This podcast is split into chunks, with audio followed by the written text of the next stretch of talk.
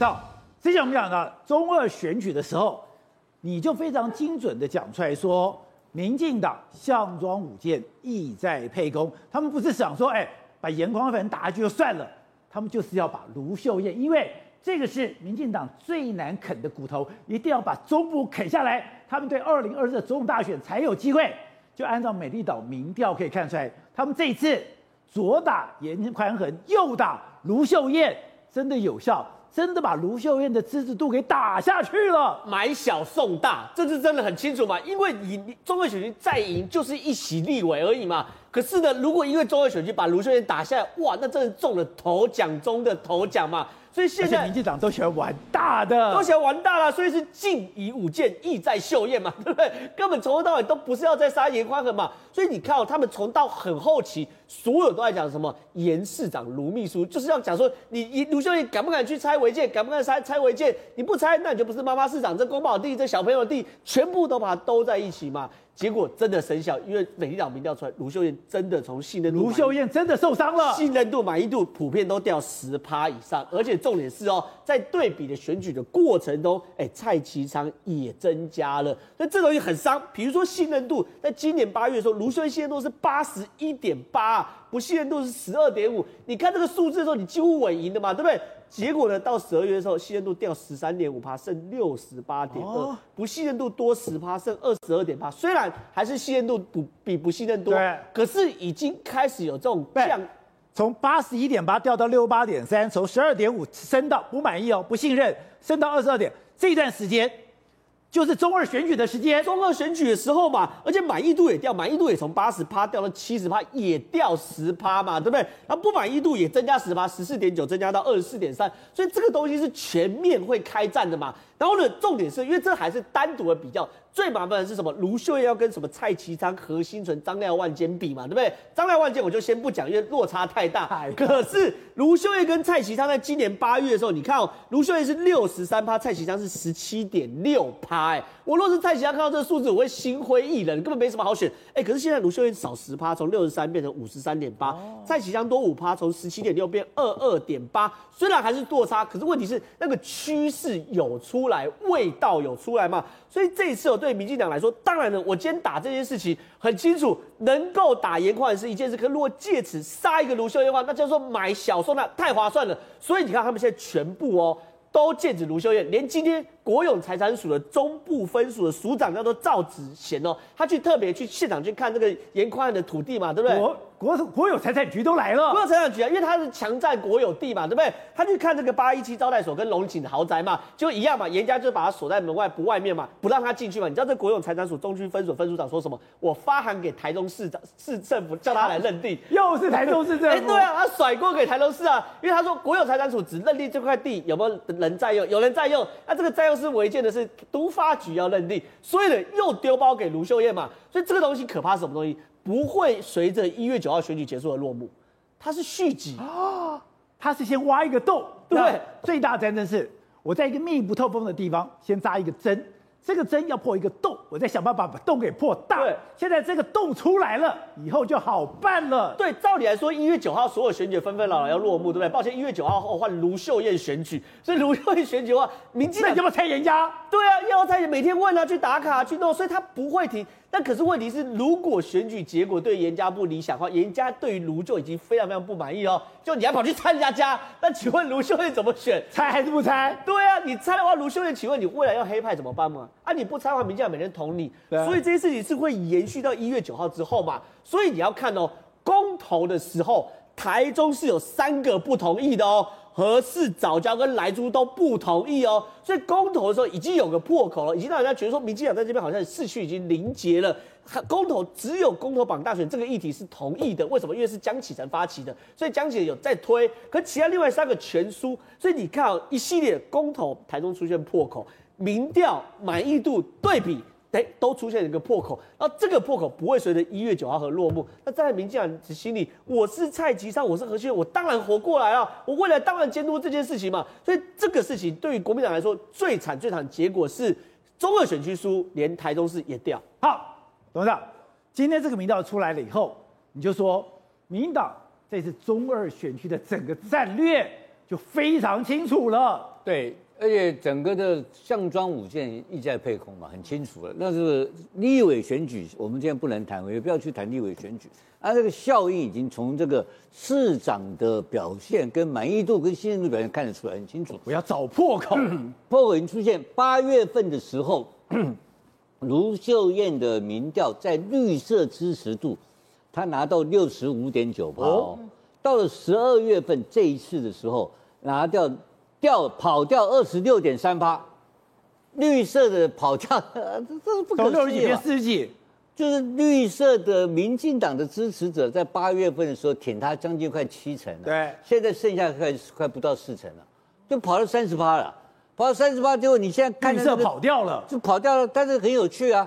蔡其昌在这个八月份的时候呢，他的民调是十七点六趴，哦，他现在呢是二十二点八趴，当时他输给卢秀燕了，输四十五趴。现在是输三十一趴，现在输三十一趴，可是蔡其昌就等于多了将近有四点五，等于等于四点五四五趴四四趴多左右。所以蔡其昌有成长，所以我们要讲什么意思呢？就是说，民进党的支持者在八月份的时候跑掉了，到八月份支持卢秀燕，现在跑掉了，对不对？跑了将近二十五趴掉哦，但是蔡其昌只吃到一小部分，趴所以大部分的民进党支持者。对卢秀燕还是属于比较保留的，观望了，就属于趋向观望。但卢秀燕在这个选这个比数上面呢，少了十趴，就是刚刚正好正好讲，正好打五十三点八趴的时候，对当年在八月份的时候是六十三趴。所以整个来讲概念很简单，就是民进党策略是有效的。它很简单，在八月份的时候，卢秀燕当了一个好市长。他的疫情处理的非常好，对，结果国民党支持他，民进党也支持他，是。然后到了这一段时间，经过了三 Q 一战、罢免一战、公投一战，现在中中二选区再一战，打到现在为止，民民卢秀燕的民调啪一下掉了十趴，然后掉十趴的情况，可是还是领先三十趴了。对。但是我们要注意到，就是说蔡其昌并没有。吸收到这个释放出来的绿色资源，他只吃到了四趴到五趴。为什么中二选区重要？你看得很清楚，这一战一直打下来，打下来，打到现在。其实为了要打卢秀燕，卢秀燕降了十趴了嘛？卢秀燕降了这个十趴，当然卢秀燕本身现在民调超高嘛，因为她的满意度还是将近还是五成，她还是满意度到了七成满意度啊，七成满意度大概没有任何人选得过她了。是，可是目前你看得很简单，他很有耐性。现在才是一月份，蔡其昌从十六趴就回到了二十二。他讲的我慢慢打呀，他慢慢打，他到处打呀，他一年时间给你搞，对呀，搞到最后，我是在这边。民党不是吧？民党最会纠缠了。对，所以在这边我们就必须要警告国民党，然后警告卢秀燕市长要注意这整个事态的发展。你不要，你四个月掉了十趴，按照你这种速度，如果持续向下掉的话，你后面还有三个四个月，你就掉三十趴，那不是刚好变成平手哦？那还得了？当然事情不是用这种算术的方式来计算选举了。可是这个情况就是说，民进党的策略，在这个选战里面，把打出一个蓝绿对决、政党对立，然后大家逼着支持者选边的情况之下。你做的再好的市长，你要选择，你要用所谓的选民极大化，因为他是用市民极大化，我照顾所有的市民，不分男女。对，结果绿军还是照样跑掉，还是回到他自己原来的老巢去支持他的候选人。对，可是问题是，今天尹清彪的问题是他没有办法处理呀、啊，他没有伸头一刀缩头一刀啊。这个可以处理，这就是要有一个很强而有力的党中央啊，强而有力的党中央来帮你化解政治问题。因为政治问题不应该去困扰到地方首长，首长执政是照顾蓝绿一一蓝绿选民受到一样相同待遇，国民党都要你的县市长表态表态再表态。对，所以国民党的人刚好在帮民进党干的同样的事情，就是不断的叫他首长表态。所以你看到侯友宜在被人蓝深蓝的跑掉四趴，这个这什么天下有这种怪事情的？就自己人捅自己人。然后党中央没有能力处理地方首长的政治问题，把政治问题形成了地方首长的政治压力跟包袱，所以一下民调掉十趴，这个要非常小心。好，廷辉，我现在知道你是杀戮人。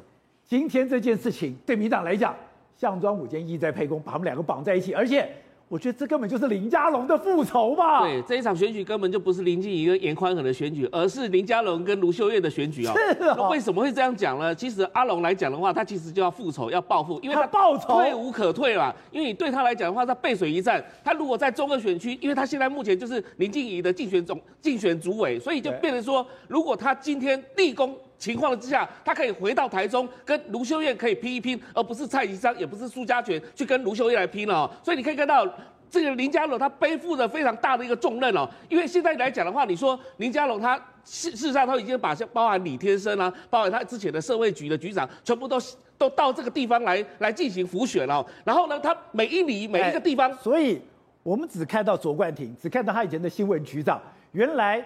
他已经把他市府重要的干部全部都丢下来了。对，卓冠廷是放在台北，在媒体界放声量的，他就是先放空军的。然后这个在地方来讲的话，你看到现在每一每一天每一个每一个路口，你都可以看到林佳龙的身影。为什么？根本就林佳龙每天在路口。对，都是林佳龙在选举嘛，不而不是林静那林静也会跟着出去。但是林佳龙跑的还比他林静更勤，因为这一战非得是拿下来，拿下来之后，他当然在党内才有立功。因为你知道林夕要讲说哦，如果说这一次的选投票率达到百分之五十以上的话，那事实上的话，林静怡就准准赢的，几率比较高，几率准赢的。如果是这个百分之五十以下的话，当然有可能会小输。但是现在对林佳龙讲的话，怎么把这个过去他执政四年当中的这些所谓的基本盘把它吹出来？今天就是看林佳龙的本领了。所以他今天不不管是在大肚，不管在什么这个所有的地方的李明来讲的话，他都一定要去这个把这些票全部推出来。所以现在等于是说是林佳龙的一个复仇记哦。那现在问题来了，就是说。想要把这个台中市长端回去吗？是啊，那卢秀燕呢？她现在就让她展现出一个概念，就是说你要拆严严宽和家的这个违建也不是，不拆也不是。你拆了之后，当然得罪严家。你如果拆了情况之下得罪严家，你不拆的话，当然就整个接下来就是到了年底的九合一选举，让民进党有话题可以去攻击卢秀燕了嘛。所以就变成说，所以。